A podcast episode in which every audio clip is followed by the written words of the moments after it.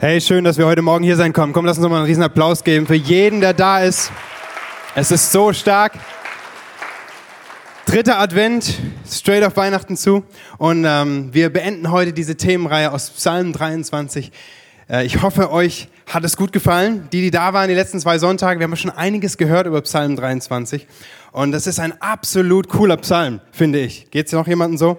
Es ist ja so wahrscheinlich der bekannteste Psalm weltweit überhaupt oder vielleicht sogar die bekannteste Bibelstelle. Viele kennen ihn auswendig. Und ähm, ich selber mag den Psalm auch total. Der strotzt ja förmlich so von Geborgenheit und Sicherheit und Fürsorge und Sinn und Hoffnung. Und all das mögen wir so sehr in diesem Psalm. Und ähm, ich selber habe auch schon ein bisschen was über Schafe und Hirten gewusst, bevor ich mich vorbereitet habe auf diese Predigt. Ja, ich, ich, ich liebe dieses Bild vom Hirten und Schaf und es kommt ja durch die ganze Bibel hinweg immer wieder vor. Und ich finde, es ist das beste Bild für Leiterschaft, also Menschenführung.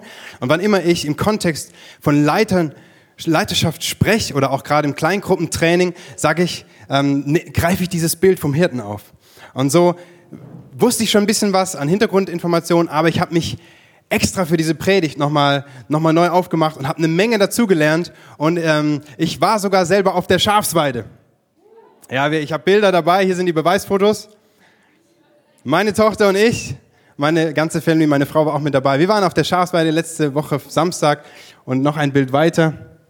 Das ist meine Kollegin, meine Arbeitskollegin. Sie ist echte Schafshirtin äh, Schäferin und äh, die macht einen Hammerjob, hat eine kleine Herde und, und sie hat gesagt, klar, ihr könnt kommen. Und so habe ich quasi noch mal ein paar Sachen aus erster Hand erfahren dürfen von einem waschechten Hirten. Übrigens der Unterschied zwischen Hirte und Schäfer, weiß nicht, ob euch interessiert, aber mich hat es in der Vorbereitung interessiert, weil man hört ja manchmal so die Begriffe. Ein, ein, ein Schäfer ist ein Hirte, der auf Schafe spezialisiert ist. Ganz einfach. Hirte ist allgemein jemand, der Vieh hütet. Das kann auch Kühe sein oder Ziegen oder was weiß ich. Aber ein Schäfer ist ein Spezialist. Das ist ein, ein, ein spezieller Schafhirt. Nur so mal am, am Rande. Ähm, ähm, es ist ja schon interessant, wie, wie, wie, wie viel die Bibel so über Schafe spricht. Und ähm, wenn du so aus, in der Stadt wohnst, dann hast du vielleicht nicht so viel mit Schafen am Hut und begegnest denen nicht täglich in deinem Leben hast du vielleicht auch noch nie, noch nie so einen Hirten und eine Schaf, Schafherde gesehen. Und vielleicht gehörst du zu den Leuten, die sagen, ich weiß genau zwei Dinge über Schafe. Schafe sind dumm und Döner.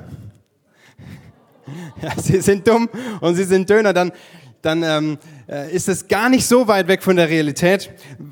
Oder zumindest mal so gesagt, Schafe kommen in unserem deutschen Sprachgebrauch und in unserer Gesellschaft nicht so gut weg. Da gibt's einen Haufen Sprichwörter und Redewendungen über Schafe. Ja, du bist dumm wie ein Schaf oder sei kein Schaf oder hast du schon wieder Bockmist gebaut und da gibt's eine Menge mehr an Redewendungen. Schafe kommen einfach nicht so gut weg bei uns. Und das ist nicht ohne Grund, weil Schafe sind schon sehr, sehr spezielle Tiere. Sie bedürfen mehr Aufsicht und Pflege als irgendeine andere Viehart.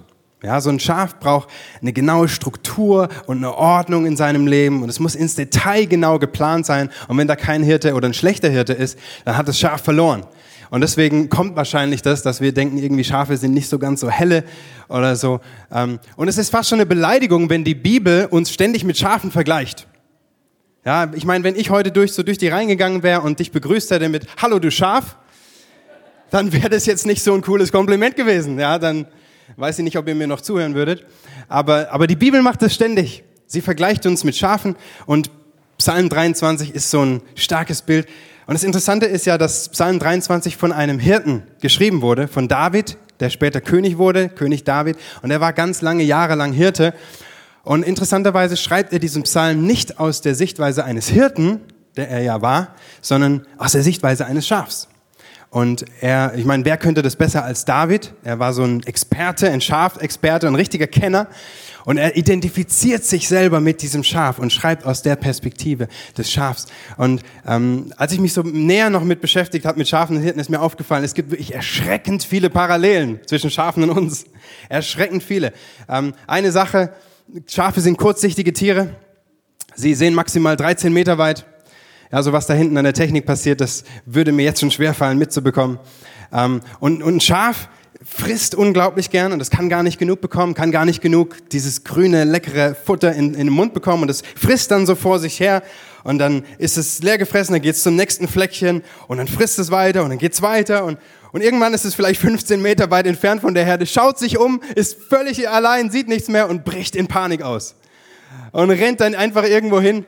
Und, und ich denke mir so, wie oft ist es in unserem Leben so, wir sind echt bisschen kurzsichtig. Wir dümpeln so vor uns hin, machen, verlieren uns in der Geschäftigkeit, in unseren To-Dos und Verantwortlichkeiten und Verpflichtungen und, und dann, und dann verlieren wir einfach den Überblick über unser Leben und wo es eigentlich hingeht und wir rasten irgendwie aus und kriegen Panik und machen uns Sorgen und denken, Mensch, ich bin völlig allein und auf mich selbst gestellt. So eine andere Sache bei Schafen ist es, dass sie enorm eigensinnig sind und widerspenstig. Und so haben sie ihren eigenen Dickkopf, sie wollen ihre eigenen Pläne und ihren Willen durchbringen. Wer von euch findet sich da wieder?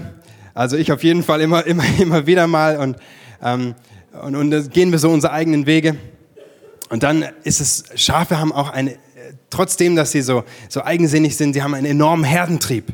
Sie lieben es mit anderen Schafen, sie brauchen die Herde und sie trotten einfach immer, gerade auf, auf Wanderung, einfach hinter dem nächsten Schaf hinterher. Eins, ja, sie sehen einfach nur den nächsten Hintern vor sich und, und ohne groß nachzudenken geht's hinterher. Und egal wo das jetzt genau hinführt, das könnte irgendwo äh, in den Graben gehen oder ins Wasser gehen, die folgen einfach, ich stelle mir das so ein bisschen vor wie die Lemminge, weiß nicht, wer von euch ähm, das damals noch gespielt hat, die Lemminge, genau, die einfach einer im anderen folgen, du musst irgendwie versuchen, dass sie gut am Boden ankommen, so stelle ich mir die Schafe vor. Und, und es gibt wahrscheinlich tausend Tote, die ein Schaf sterben könnte. Wirklich, es ist total verrückt, weil, weil sie einfach äh, immer so dem Mainstream, und genauso ist es mit uns auch, wir Menschen, wir, wir gehen leicht und, und liebend gern mit dem Mainstream mit, mit dem Zeitgeist. Das ist bequem, das ist einfach, da muss man nicht groß nachdenken. Wir gehen einfach mit. Und die Medien haben einen großen Einfluss auf uns und die sozialen Medien und Menschen. Und, und so sind wir auch so ein Stück weit Herdentiere und da gibt es eine große Parallele. Und Schafe sind, sind echt so ähm, besondere Tiere, sag ich mal so. Und es gibt wirklich so viele Möglichkeiten, wie ein Schaf krepieren kann. Äh, da könnte ich jetzt äh, wirklich weitergehen. Und David weiß genau, ein Schaf braucht, oder die Schafsherde, die braucht einen guten Hirten. Die braucht einen Hirten, der sich kümmert, der sich Zeit nimmt, der die Schafe kennt, der sie lebt, der, der sich investiert in sie, weil sonst gehen sie drauf. Da gibt's auch tausend Krankheiten, die ein Schaf befallen kann. Und wenn da kein Hirte ist, dann sieht's schlecht aus. Und so stellt uns David hier im Psalm 23 seinen Hirten vor. Und er stellt uns den Hirten vor, der, der Gott selber ist. Ja, mein Herr, der Herr ist mein Hirte, Gott selbst, Jesus ist sein Hirte und er singt förmlich dieses Liebeslied, dieses, wie so ein Gedicht über Gott. Er, er, er, eins toppt das andere und, und er ist so begeistert von diesem Hirten. Und wir wollen uns heute mal ein paar Aspekte anschauen, was dieser Hirte konkret tut. Ja, was tut dieser Hirte? Wie führt er seine Schafe? Was sind so die Werkzeuge dabei? Und deswegen habe ich diese diese Predigt so genannt, der Hirte versorgt, führt und korrigiert. Ganz einfach. Diese Aspekte schauen wir uns an. Der Hirte versorgt, führt und korrigiert. Seid ihr mit am Start? Okay. Wir starten mit dem ersten. Der Hirte versorgt mich. Vers 1. Der Herr ist mein Hirte. Mir wird nichts mangeln. Er weidet mich auf einer grünen Aue und führet mich zum frischen Wasser. Also er weidet mich auf einer grünen Aue. Klares Bild, hier geht es um Futter, hier geht es um Fressen. Wie schon gesagt, die Schafe lieben es zu fressen und sie hören nicht auf, sie hören erst auf, wenn es gar nichts mehr gibt. Sie, sie futtern einfach. Und deswegen muss ein Schaf immer in Bewegung sein. Ja, das kann maximal so ein bis zwei Wochen auf einer, Her auf Schafsweide sein und dann muss es irgendwo weiter, weil bis dahin ist, dann ist es völlig kahl gefressen. Und da, wo ein Schaf zu lange äh, verweilt hat, da wächst kein Gras mehr. Weil das Schaf frisst das Gras bis zu den Wurzeln runter und das ist völlig kaputt. Das ist dann völlig kaputtes Gras. So, deswegen muss der Hirte immer wieder schauen, dass er, dass er neue Weideflächen erschließt, dass er, ähm, dass er auch Giftpflanzen dann weg ausreißt, weil das Schaf unterscheidet nicht. Das frisst einfach alles, was grün ist. So, egal ob es schmeckt oder nicht und kann dabei auch leicht draufgehen. Der Hirte muss richtig gucken, wo führe ich meine Schafe hin, muss immer wieder den, den Zaun erweitern, immer wieder umstecken, muss fürs Jahr vorausplanen und gucken, hey, wo kriegen die Schafe auch übers Jahr, auch wenn es trocken wird, wenn der Sommer kommt, wo kriegen sie genügend Futter? Und es ist immer Bewegung und immer Abwechslung drin. Genauso mit dem Wasser. Äh, die Schafe musst du direkt zum Wasser führen, weil sonst checken sie es nicht. Es kann sein, dass da nebendran, neben dem frischen und guten Wasser ein, ein dreckiger Tümpel ist, irgendeine Wasserstelle, die, die, die verseucht ist und die trinken dann da draus, weil sie es einfach nicht checken. Nebendran gibt's was Gutes. Du musst sie direkt hinführen und dann verkacken die auch noch ihr Wasser. Ja, sie verkacken, also sie, die machen da einfach rein und trinken weiter, das ist denen völlig egal. Und der Hirte muss es reinigen und deswegen muss er sie immer wieder zu frischen Wassern, steht hier in Plural, ja, zu frischen Wassern führen.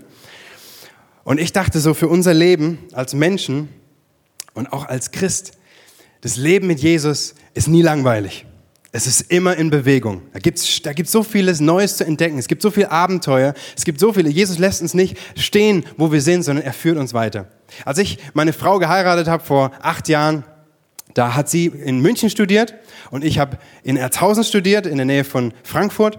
Und das, der Plan war, dass sie zu mir zieht und dass wir ähm, und, und dass sie in Frankfurt weiter studiert. Was aber nicht so leicht war, weil sie war der erste Studiengang, Studiengang Psychologie Master zur damaligen Zeit. Die hatten damals umgestellt zwischen Diplom und Master. Sie war der erste Masterstudiengang und es war irgendwie für die Unis nicht so leicht, diesen Wechsel hinzubekommen. Also haben wir ganz viele Telefonate und Gespräche geführt, es war viel Schreibkram und wir haben viel gebetet, haben gesagt, Herr, wir wünschen uns echt, dass wir zusammenleben können und keine Fernehe führen müssen für die nächsten zwei Jahre. Und, und, und es war nicht klar, wie das ganze Ding ausgeht, aber kurz vor knapp, kurz bevor das Semester angefangen hat, kurz bevor wir geheiratet haben, kam das grüne Licht und meine Frau konnte wechseln und es ist alles gut gegangen und Gott hat uns versorgt mit einer wunderbaren Wohnung in Erzhausen und so ging es dann einfach weiter. Seit wir verheiratet sind, hat Gott uns immer gut versorgt. Wir sind nach Wiesbaden umgezogen nach dem Studium, haben dort eine Hammerwohnung bekommen, auch immer, auch genau zur richtigen Zeit. Bis zum Schluss wussten wir nicht, bekommen wir was, bekommen wir was Gutes. Und als wir nach Nürnberg gekommen sind vor zweieinhalb Jahren, hat Gott es nochmal getoppt. Es ist die schönste Wohnung, die wir haben dürfen. Ey, wenn ihr mal bei uns seid, es ist echt, es ist da, da wo wir wohnen, da machen andere Urlaub. Es ist ein Traum. Eibach. Wer wohnt in Eibach? Ja, es ist ein wunderschöner Stadtteil von Nürnberg. Und, und, und wir sind so reich versorgt. Gott hat uns versorgt mit einem Auto, mit, mit super Jobs, mit einer ganz, ganz tollen Tochter. Und, und bei uns ist so ein Sprichwort geworden für die Ehe, Gottes Züge fahren pünktlich. Und er hat nur das Beste für uns im Sinn. Und wenn mal eine Sache nicht klappt und irgendwo eine Tür zugeht, dann sagen wir, da hat Gott noch was Besseres für uns. Das ist unsere Erfahrung. Hey, und ich möchte sagen, für dein Leben, Gott hat nur das Beste für dich im Sinn. Er versorgt dich. Es ist ein guter Hirte, der dich gut versorgt. Er sieht, dein, er sieht deine Bedürfnisse und deine Nöte deine äußeren Bedürfnisse, ja, was du brauchst, ein Dach über den Kopf, Kleidung, ähm, ähm, Job und Ausbildung und Familie, all diese, all diese Dinge, die du gern möchtest und vielleicht noch nicht hast, all diese Dinge hat der Hirte auch schon im Kopf und er hat einen Plan dafür, hat einen Plan für nicht nur für deinen Beruf, sondern für deine Berufung, was noch viel größer ist und er sorgt für dich. Er sorgt für dich und er, und er bringt es zur richtigen Zeit in dein Leben. Er bringt es zur richtigen Zeit. Du darfst ihm vertrauen. Und er sorgt nicht nur äußerlich für dich, für deine äußeren Nöte, sondern er sorgt auch innerlich für dich. Vers 3, er erquicket meine Seele. Er erquicket meine Seele. Ja, Gott ist nicht nur daran interessiert, dass es uns äußerlich gut geht, sondern auch innerlich. Er kennt unsere Nöte, die wir haben, unsere Ängste, unsere Sorgen, unsere Bedürfnisse. Ja, jeder Mensch sehnt sich ja so sehr nach Liebe, Anerkennung, Geborgenheit, nach, An nach, nach Annahme und Wertschätzung. All diese Dinge, die kennt der Hirte und er versorgt uns auch innerlich.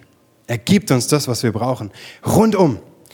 Und das ist so gut. Das ist so ein starkes Bild von diesem Hirten. Und dann ist der Hirte nicht nur einer, der uns gerade so das gibt, was wir zum Leben brauchen, sondern er gibt uns mehr als das. Wir lesen es am Ende in diesem Psalm, ähm, ähm, Vers, Vers 5, du salbest mein Haupt mit Öl und schenkest mir voll ein.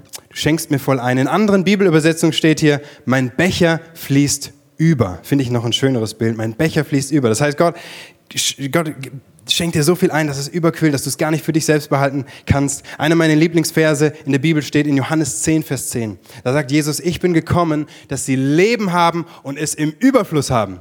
Leben im Überfluss ist das, was Jesus dir geben möchte. Und in demselben Vers steht vorher drin, der Dieb kommt nur, um die Schafe zu stehlen, zu schlachten und umzubringen.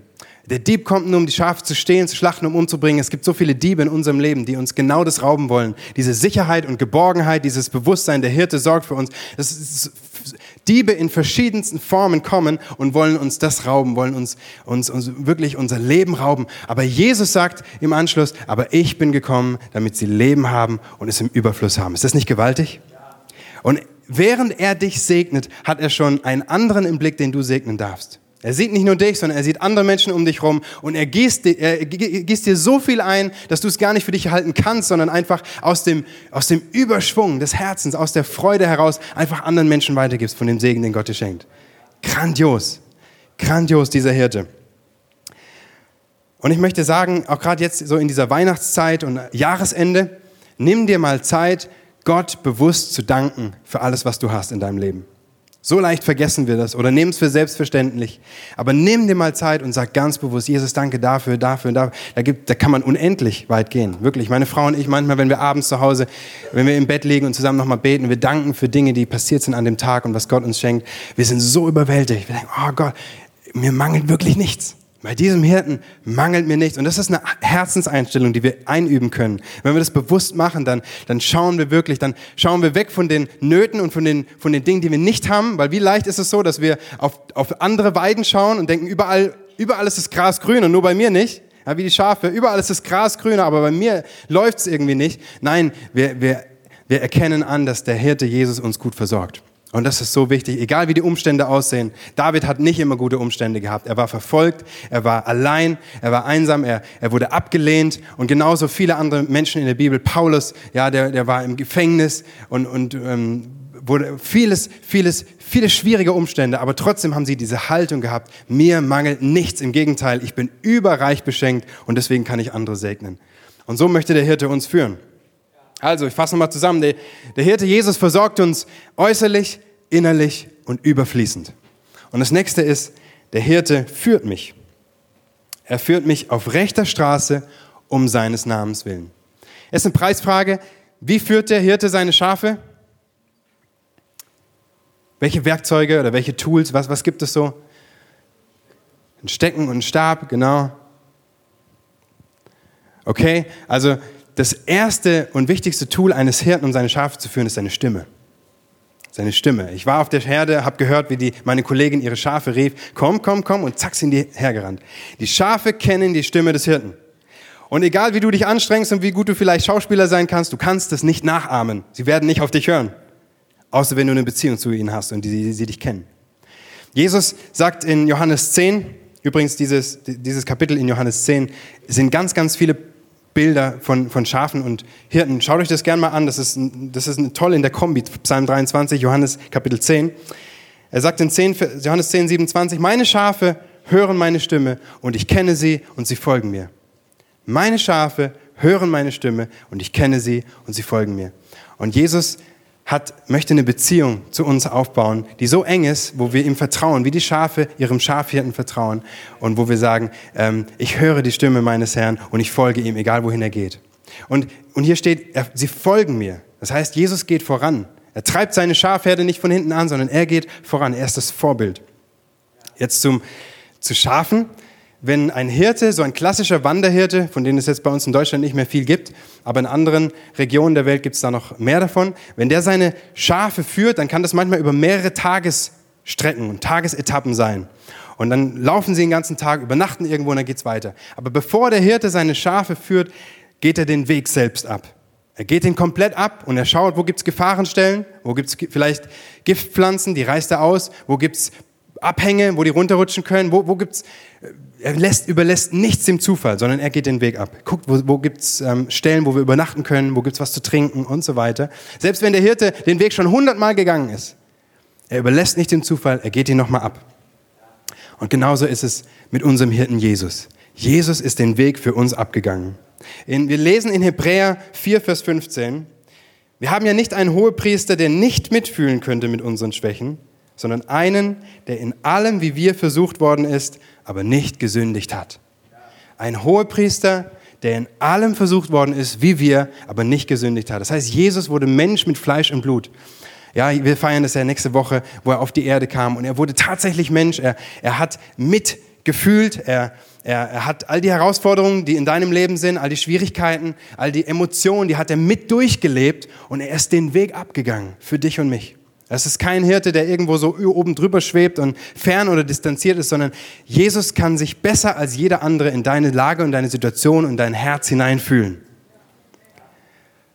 Er ist den Weg abgelaufen. Er geht als Vorbild voran. Er ist das größte Vorbild überhaupt. Und Jesus kennt nicht nur den Weg, auch deinen persönlichen, individuellen Lebensweg und das, was für dich gut und richtig ist. Er kennt nicht nur den Weg, sondern er selbst sagt von sich, ich bin der Weg.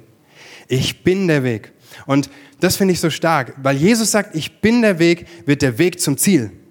Das heißt, es ist eigentlich egal, wohin du unterwegs bist. Solange du bei Jesus bist, hast du schon gewonnen.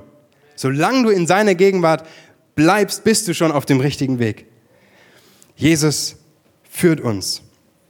Er führt uns durch sein Vorbild. Und übrigens, vieles, was ich ähm, euch heute so erzähle, habe ich aus einem Buch gelernt. Und ähm, das ist ein, eine Top-Empfehlung ähm, für euch. Also jeden, der noch kein Weihnachtsgeschenk oder noch, kein, äh, noch keinen Weihnachtswunsch hat, empfehle ich dieses Buch Psalm 23 aus der Sicht eines Schafhirten. Und der Buchautor heißt Philipp Keller.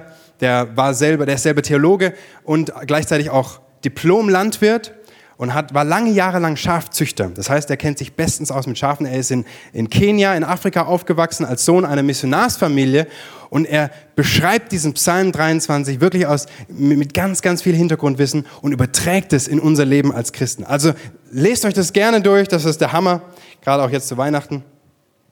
Ähm, und jetzt so, so, so, eine Frage an alle, die mitgedacht haben bei diesem Psalm und die sich vielleicht auch schon Gedanken über diese Frage gemacht haben, wo sind eigentlich die anderen Schafe in diesem Psalm? Wo ist eigentlich die Herde? Ja, wir lesen eigentlich nur, dass hier so, ein, so, ein, so zwei Personen vorkommen, der Schaf, das Schaf und der Hirte. Aber wer von uns hat schon mal einen Hirten mit einem einzigen Schaf gesehen? Außer vielleicht auf irgendwelchen, äh, in irgendwelchen Kinderbibeln, irgendwelchen Büchern, wo der gute Hirte so das Schaf zurückträgt auf den Schultern. Aber normalerweise ist, ähm, sehen wir den Hirten immer nur mit seiner Herde. Und die Frage ist, wo steckt denn in diesem Psalm die Herde?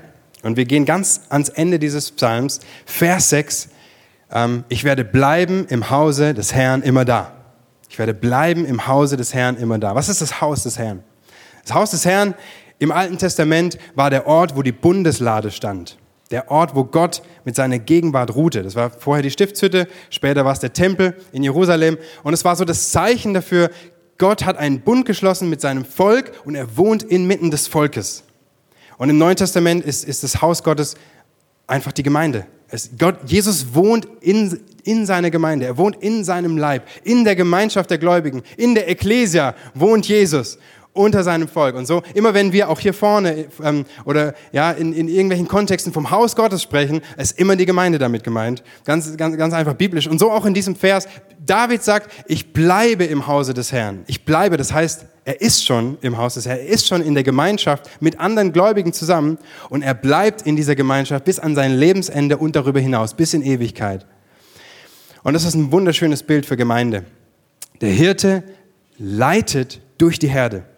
Jesus leitet durch seine Gemeinde. Er leitet keine Einzelgänger, er leitet keine Alleingänger, sondern er leitet immer durch die Herde. Und deswegen ist es so wichtig, ihr Lieben, dass wir Teil sind von einer Kirche, Teil sind von einer Gemeinde, einer Ortsgemeinde. Ob das jetzt hier in der Ekklesia ist oder woanders, ist nicht so wichtig, aber du musst, du, brauch, du musst Teil sein einer lebendigen Gemeinschaft von Christen, weil der Hirte dich darin führen möchte. Und so viele Menschen lieben den Hirten, aber nicht die Herde. Sie mögen diesen wunderbaren Hirten, aber sie mögen nicht die Herde. Menschen mögen den Christus, aber nicht die Christen. Aus welchem Grund auch immer manche Leute sind verletzt, enttäuscht, frustriert von Gemeinde und kehren dem den Rücken und sagen, ich, ich will mein Ding allein so mit Gott leben. Aber das ist, nicht die, das ist nicht der Gedanke des Hirten, sondern er wird dich immer zur Herde zurückführen, immer zur Herde zurück. Und es ist so, in der Gemeinde, es läuft nicht alles perfekt. Ja, das ist wie in der Schafherde auch. Da gibt's Geschubse, da gibt's Gestupse, da gibt's manchmal Konkurrenzkampf, da fliegt mal ein blödes Wort. Und so ist es in der Gemeinde genauso, es menschelt. Und wir müssen lernen, damit umzugehen. Das Interessante ist, in einer Schafsherde, sobald der Hirte auftaucht, wird's ruhig. Sobald der Hirte, Hirte auftaucht in der Schafsherde, plötzlich ist die Ordnung wieder da und die Schafe werden wieder ruhig und hören auf, sich gegenseitig zu fetzen. Und genauso ist es doch auch in der Gemeinde. Hey, wenn der Hirte Jesus in seiner Gemeinde ist, dann hat das Ganze eine richtig gute Ordnung eine gute Richtung. Und das, ja, ich finde ich finde das so stark und wir machen es auch so leicht, dass Menschen Teil dieser Gemeinde werden können. Konsti hat es gerade gesagt, der Next Steps ist unser Kurs. Äh, den, den, gehst du einfach durch und du nimmst das Beste mit, was du nehmen kannst. Du, du schreibst mit, ja, du nimmst so viel mit, was du bekommen kannst, lernst über dich, über die Bibel, deine Berufung und am Ende wählst du dir ein Dream Team aus, in dem du mitdienst, mit anderen zusammen. Es macht so viel Spaß, in dem Team zu dienen und zu erleben, wie Gott dich gebraucht, trotz deiner Schwächen und Unfähigkeiten, trotz, ja, trotz deiner Zweifel, aber er gebraucht dich mit dem Team zusammen. Das ist, das ist grandios. Ich habe mal so gesagt, äh, als Definition, ein Dream Team ist ein Dienstteam, in dem du Demo lernst, weil du anderen dienst. Ja, es ist, es ist wirklich, du, du lernst, es geht nicht um mich, sondern ich diene anderen Menschen und ich gebe mein Bestes und Gott gebraucht das, was ich gebe. Und dann wenn du Next Steps gemacht hast, wenn du in einem Dream Team bist, hey, ist so wichtig, dass jeder von uns eine Kleingruppe hat. Jeder von uns einen Ort hat, wo er, wo er persönlich werden darf, wo er seine Masken fallen lassen kann. Ich habe jetzt im letzten Semester wieder eine Kleingruppe geleitet mit einem Freund zusammen. Wir waren acht Männer und wir hatten eine grandiose Zeit zusammen. Ja, wir, wir haben Spaß zusammen gehabt, wir haben zusammen gelacht, wir haben zusammen gegessen und getrunken, aber wir haben auch richtig tiefe Gespräche geführt, wir haben uns über die Bibel unterhalten, wir waren offen und ehrlich voreinander, wir haben Dinge bekannt voreinander, wir haben füreinander gebetet, wir haben erlebt, wie Gott Dinge getan hat. Und, es, und ich freue mich schon so sehr auf das Semester, was dann wieder startet, weil wir haben jetzt Pause über Weihnachten und Winter, aber am 28. Januar geht's wieder los. Und ich freue mich so sehr. Und ich möchte sagen, such dir eine Kleingruppe. Überwinde vielleicht auch die Barriere, was so innerlich in dir ist. Ich kenne da niemanden so probier es einfach mal aus. Probier es einfach mal aus und werde Teil. Und an der Stelle möchte ich einfach mal ein ganz großes Lob und Danke aussprechen an alle Kleingruppenleiter. Ihr macht einen famosen Job.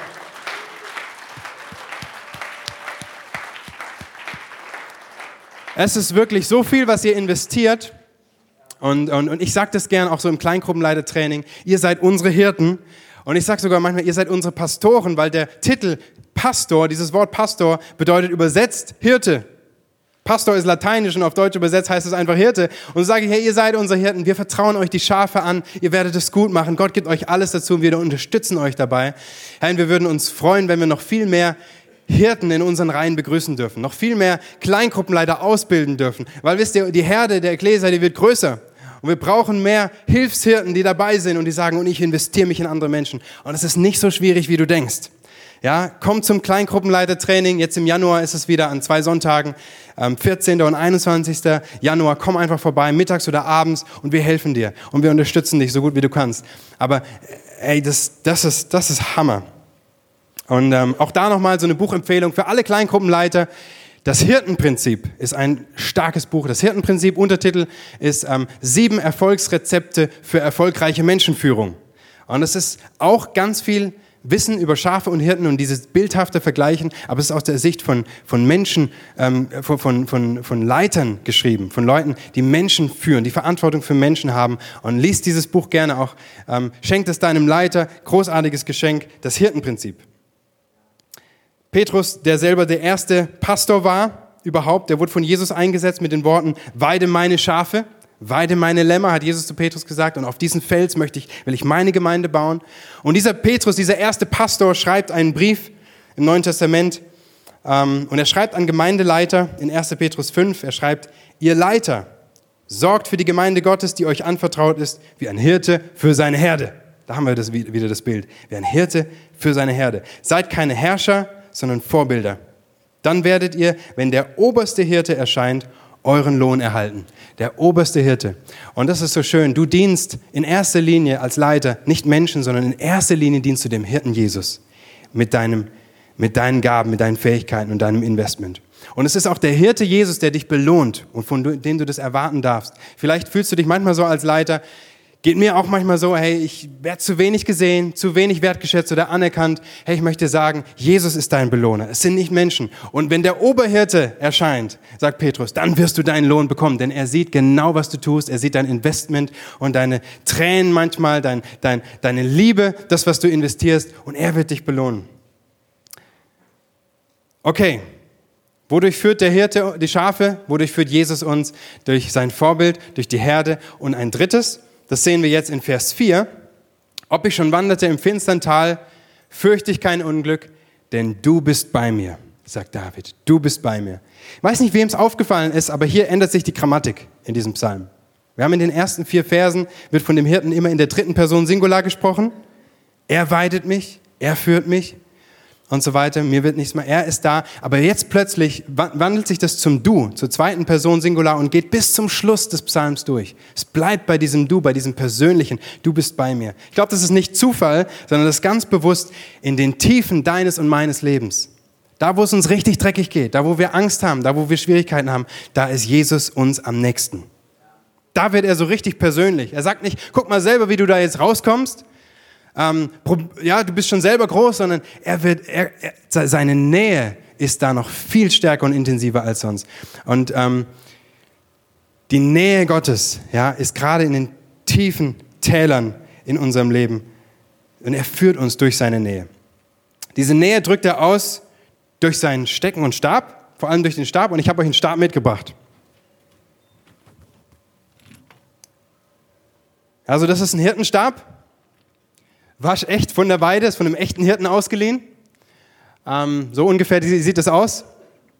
Und dieser Stab, wir haben auch schon ein bisschen was drüber gehört, ähm, der hat verschiedene Funktionen, aber eine Funktion ist, dass er, seine, dass, er, dass er den Schafen seine Nähe zeigt, indem er sie einfach antippt, ganz leicht so an die Seite. Und die Schafe wissen, ah, okay, der gute Hirte, er ist da. Mein Hirte ist da. Gar nicht unbedingt jetzt mit der Hand immer, dass er sie anruft, sondern wirklich, er nutzt den Stab dafür und, und hat dadurch auch natürlich eine riesen Reichweite, so einen Radius und tippt die Stabe und sie wissen, okay, der Hirte ist nah. Und auch bei Neugeborenen, wenn Lämmer geboren werden, dann, dann liegen die erstmal so, die kommen nicht so richtig hoch auf die Beine und dann hilft der Hirte denen, indem er sie mit dieser anderen Seite so ähm, um, ums Bein rum und einfach aufrichtet, aufrichtet. Und so finde ich das auch in unserem Leben als Christen ein tolles Bild. Wer ist die Person in unserem Leben, die uns aufrichtet, die uns aufhilft, die uns tröstet, die uns die Nähe Gottes zeigt, die uns begleitet, die uns an der Seite ist. Der Paraklet ähm, ist das griechische Wort für den Heiligen Geist. Der Heilige Geist, ja, das, der Stab steht für den Geist Gottes. Und übrigens auch die Stimme Gottes. Auch die Stimme, Gott spricht zu uns durch seinen Heiligen Geist. Und wir können lernen, die Stimme Gottes besser zu hören, wenn du dir Zeit nimmst in, in Gottes Gegenwart, Zeit nimmst, dir Jesus vor Augen zu führen als das Vorbild für, für, dich. Was hat Jesus getan? Was hat er gesagt? Denk darüber nach, lies das nach. Ja? Sei, sei in der Gemeinde, sei in der Herde, verbring Zeit hier und du wirst lernen, die Stimme des Hirten zu hören und seine Nähe zu hören.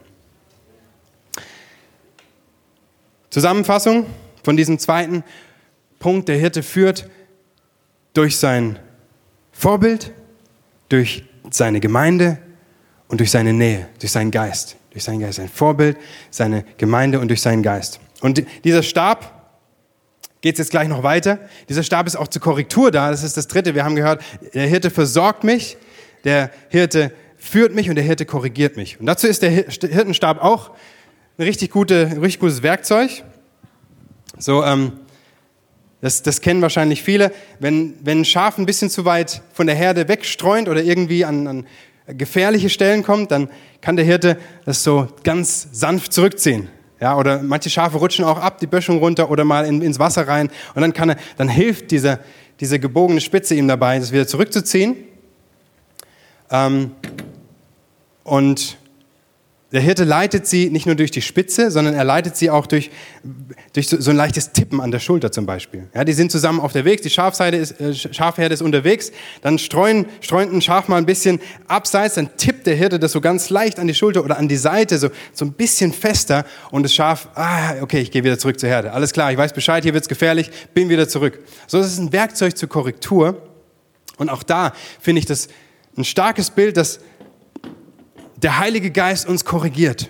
Der geht uns nach, der, der, äh, der, sagt uns, der, der lässt uns nicht einfach laufen, sondern er sagt uns, hey, du bist auf nicht so einem guten Weg unterwegs. Komm mal wieder zurück. Komm mal wieder zurück zu mir. Komm mal wieder zurück zur Herde. Da geht's nicht lang. So ganz sanft, sorgfältig, aber trotzdem deutlich und klar, dass du weißt, okay, ja, hab's verstanden. Ich hab's verstanden, Hirte. Hab's verstanden, Jesus. So führt der Heilige Geist uns durch den Stab und er führt uns auch, er korrigiert uns auch durch den Stecken. Auch da haben wir schon ein bisschen was drüber gehört. Dieser Stecken, der so ein bisschen wie so ein Baseballschläger geformt ist, so ein Knüppel, so ein massiges Ding, ja. Ähm, und dieser Stecken ist, ist ja so ein richtiges Wurfgeschoss, so eine Wurfwaffe gegen feindliche Tiere. Die Hirten, die üben damit, wer so ein Stecken hat, ähm, der übt damit tagelang, dass er sein Ziel wirklich genau trifft. Und das ist wie so der verlängerte Arm eines Hirten dieser Stecken, gar nicht wegzudenken in manchen Gegenden. Aber es ist nicht nur eine Waffe gegen feindliche Tiere, sondern es ist auch eine Warnung. Es ist auch etwas, womit er Schafe korrigiert, die zu weit weggelaufen sind. Also hätte sie nicht mehr mit dem Stab erreicht, dann wirft er mal gerade den Stecken durch die Luft. Ja, und das, das Schaf hört diesen, diesen Stecken durch die Luft sausen und ist sofort wieder zurück bei der Herde. Ähm, weil das, das Ding ist wirklich, das, damit willst du nicht getroffen werden. Und, ähm, und genauso ist es auch, dass der Hirte diesen Stecken benutzt, um, um das Schaf zu untersuchen, nach Krankheiten zu forschen. Schafe haben eine dicke Wolle, und sie haben ein dickes Fell. Du siehst nicht unbedingt, wenn sich da unter dem Fell Ungeziefer tummelt und Parasiten und Krankheiten da sind. Und deswegen macht der Hirte so mit seinem, mit seinem Stecken, macht so ein bisschen das Fell zur Seite. Ist nicht immer angenehm für die Schafe, ist eher unangenehm, aber es ist lebensnotwendig, damit sie nicht Krankheiten bekommen, die unter Umständen auch zum Tode führen können.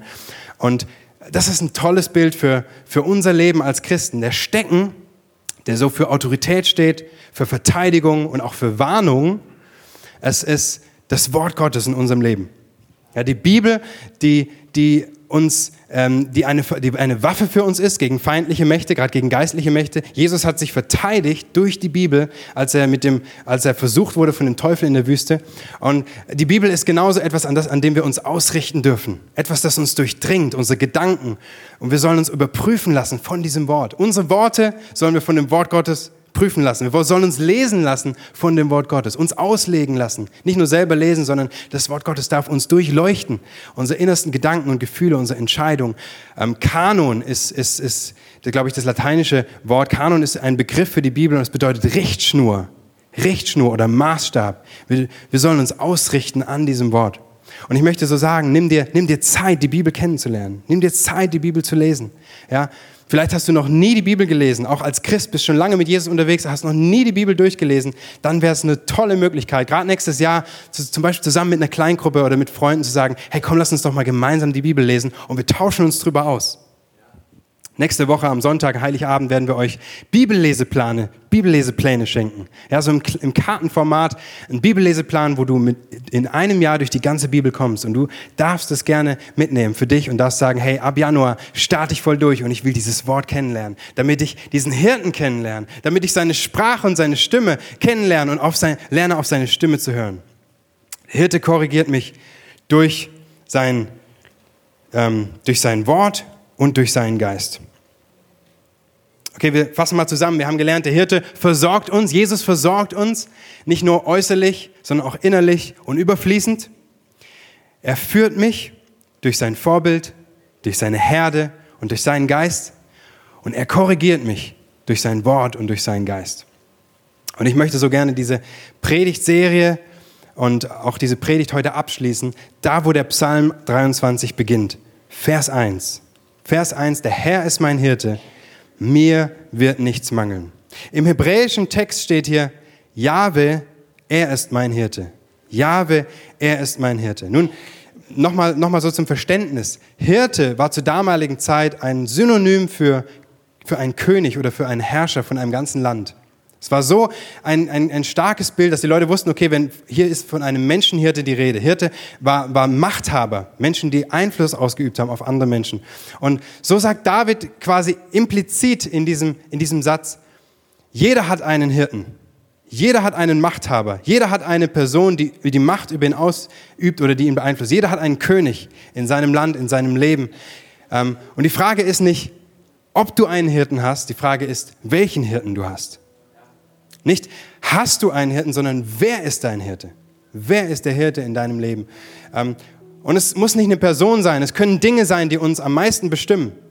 Es kann eine Person sein wie dein Partner, dein, dein Chef, dein Arbeitskollege oder wer auch immer, die so viel Macht über dich ausüben. Aber es kann auch eine, es kann auch eine Sache sein, vielleicht dein monatlicher Kontoauszug, der dir deinen Wert gibt und an dem du dein Leben ausrichtest. Oder irgendwelche Erfolge und Auszeichnungen, die du vorweisen kannst. Irgendwelche Dinge, die Menschen über dich sagen. Was, was sagen andere über mich? Kann deine Identität sein und das was, das, was dein Hirte ist.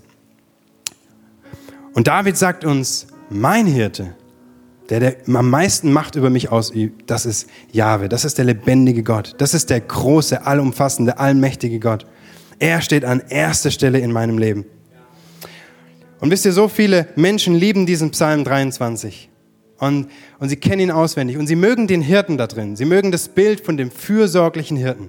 Der Hirte, der mich versorgt, wo es immer um mich geht. Der, der, der mir das gibt, was ich brauche und meine Wünsche erfüllt. Der, der fürsorgliche Hirte. Und das ist ein Teil. Das ist ein Teil. Der, der sorgende Hirte ist ein Teil, wie wir gesehen haben. Aber Menschen mögen nicht den, den Hirten, der, der leitet, der führt und der sie korrigiert. Keiner von uns mag Korrektur, richtig? Das, das wollen wir lieber so ausklammern bei diesem Hirten, aber das gehört dazu. du kannst nicht das eine ohne das andere bekommen. Ich möchte dir sagen, der Herr kann nur dein Hirte sein, wenn der Hirte auch dein Herr sein darf. Der Herr kann nur dein Hirte sein, wenn der Hirte auch dein Herr sein darf. Er möchte nicht nur für dich sorgen, sondern auch das Sagen haben. Er möchte nicht nur für dich sorgen, sondern auch das Sagen in deinem Leben haben. Und dann wirst du erfahren, dass dieser Hirte wirklich besser ist als jeder andere, als alles andere und so gut ist. Und Albert Einstein, einer der klügsten Köpfe der Menschheitsgeschichte überhaupt, hat er was ganz, ganz Intelligentes dazu gesagt. Er sagte, um Mitglied einer, um, um ein tadelloses Mitglied einer Schafherde sein zu können, muss man vor allem ein Schaf sein. Das ist unglaublich intelligent. Um ein tadelloses Mitglied einer Schafherde sein zu können, muss man vor allem ein Schaf sein. Hey, weißt du, du musst anerkennen, ich muss anerkennen, dass wir, dass wir Schafe sind. Ich will nicht sagen dumm wie ein Schaf, aber dass wir Schafe sind. Wir, wir Menschen, wir müssen anerkennen, dass wir Menschen sind, dass wir begrenzt sind, manchmal kurzsichtig sind, dass wir unsere Ecken und Kanten, unsere Fehler haben, unsere Schwächen, unsere Sünden. Ja, dass wir, dass wir eben nicht immer den Überblick haben. Wie leicht, wie gerne wollen wir selber Gott spielen. Wie gerne wollen wir selber der Hirte für unser Leben sein. Wir wollen selber sagen, wo es lang geht. Aber du musst, um diesen Hirten kennenzulernen, musst du dich demütigen. Die Bibel nennt es Buße. Umkehr. Du musst umkehren von, zu dem Hirten Jesus und sagen, ich brauche deine Hilfe. Ich brauche deine Führung. Ich brauche deine Korrektur. Ich brauche deine Fürsorge. Und dann wird der Hirte Jesus in dein Leben reinkommen und er wird vieles, vieles erneuern und verändern. Und wenn so ein Hirte ein Schaf einkauft, dann geht er auf den Markt, auf den Viehmarkt und er schaut sich die Schafe genau an und er wählt ganz bewusst aus und dann bezahlt er einen Kaufpreis. Und ich möchte sagen, der Kaufpreis für dich wurde bereits bezahlt. Du bist eingekauft von dem guten Hirten Jesus in seine Herde. Wir lesen es auch in, in Johannes 10, Vers 11. Ich bin der gute Hirte, sagt Jesus, und der gute Hirte lässt sein Leben für die Schafe. Du bist eingekauft mit dem höchsten Preis, den es überhaupt gibt. Jesus selbst hat dich gekauft. Wenn du das einzige Schaf gewesen wärst auf, auf, der, auf dem Viehmarkt, er hätte sein Leben für dich gegeben. Und und er ist so stolz auf dich. Er sagt, Tobi, er ist mein Schaf. Er sagt, Miriam, sie ist mein Schaf. Ich bin so stolz. Ich habe alles gegeben. Sie ist Teil von mir. Und vielleicht ist heute der Punkt, wo du sagst, der Herr, er ist mein Hirte. So wie David, der Herr ist mein Hirte. Ich erkenne ihn an und sein Eigentumsrecht, das er, das er, das er auf mich hat. Ich möchte, dass wir die, gemeinsam die Augen schließen und dass wir uns Zeit nehmen, wirklich darüber nachzudenken, was wir gehört haben, was wir gelesen haben, was dieser Hirte ist und, und für was er steht und was er für uns möchte. Und wenn du in, in dieser Position, an diesem Punkt heute stehst, wo du sagst, ja, ich brauche diesen Hirten Jesus, dann ist jetzt für dich die Möglichkeit, dass du ihn einladen kannst in dein Leben und dich ihm unterordnen kannst. Und ich möchte hier vorne für dich beten, mit dir gemeinsam und für dich. Und Jesus wird kommen und dein ganzes Leben verändern. Es ist nicht schwierig, du kannst einfach da, wo du sitzt, die Hand heben, also als Zeichen für Gott und für mich. Ich möchte diesen Hirten annehmen. Wer ist da heute Morgen, der sagt, ich will Jesus annehmen in mein Leben? Mal die Hand ganz, seid, seid mutig, ja, hier vorne. Wer ist noch da, der sagt, Jesus sei der Herr und Hirte in meinem Leben? Da hinten sind Menschen. Danke, ich habe die Hand gesehen. Okay, da hinten. Wer ist noch da? Okay, wir wollen beten. Jesus, ich danke dir, dass du der gute Hirte bist. Wir danken dir so sehr, dass du sorgst, dass du führst, dass du korrigierst für uns. Und es gibt keinen besseren. Wir wollen dir das wirklich so sagen. Es gibt keinen besseren als dich. Ich danke dir für die Menschen, die sich gemeldet haben, die gesagt haben, wir, äh, äh, dieser, ja, Jesus, du sollst der Herr meines Lebens sein. Ich danke dir, Gott, dass du hineinkommst, dass du jedes Herz siehst, jede Entscheidung siehst und dass du jetzt einen kompletten Sinneswandel schenkst und ein neues Leben, dass du ein neues Leben, dass du die Leute zu deiner Herde hineinführst. Und dass du ihnen hilfst, auf deine Stimme zu hören, dich kennenzulernen und dir zu folgen. Danke, dass du es gut meinst. Danke, dass du uns reinwäschst von aller Schuld, von aller Sünde, dass deine Gnade größer ist und dass wir umkehren dürfen zu dir. Immer wieder neu, immer wieder neu. Wir wollen dir unser Leben geben. Sagen, danke, Jesus. Amen.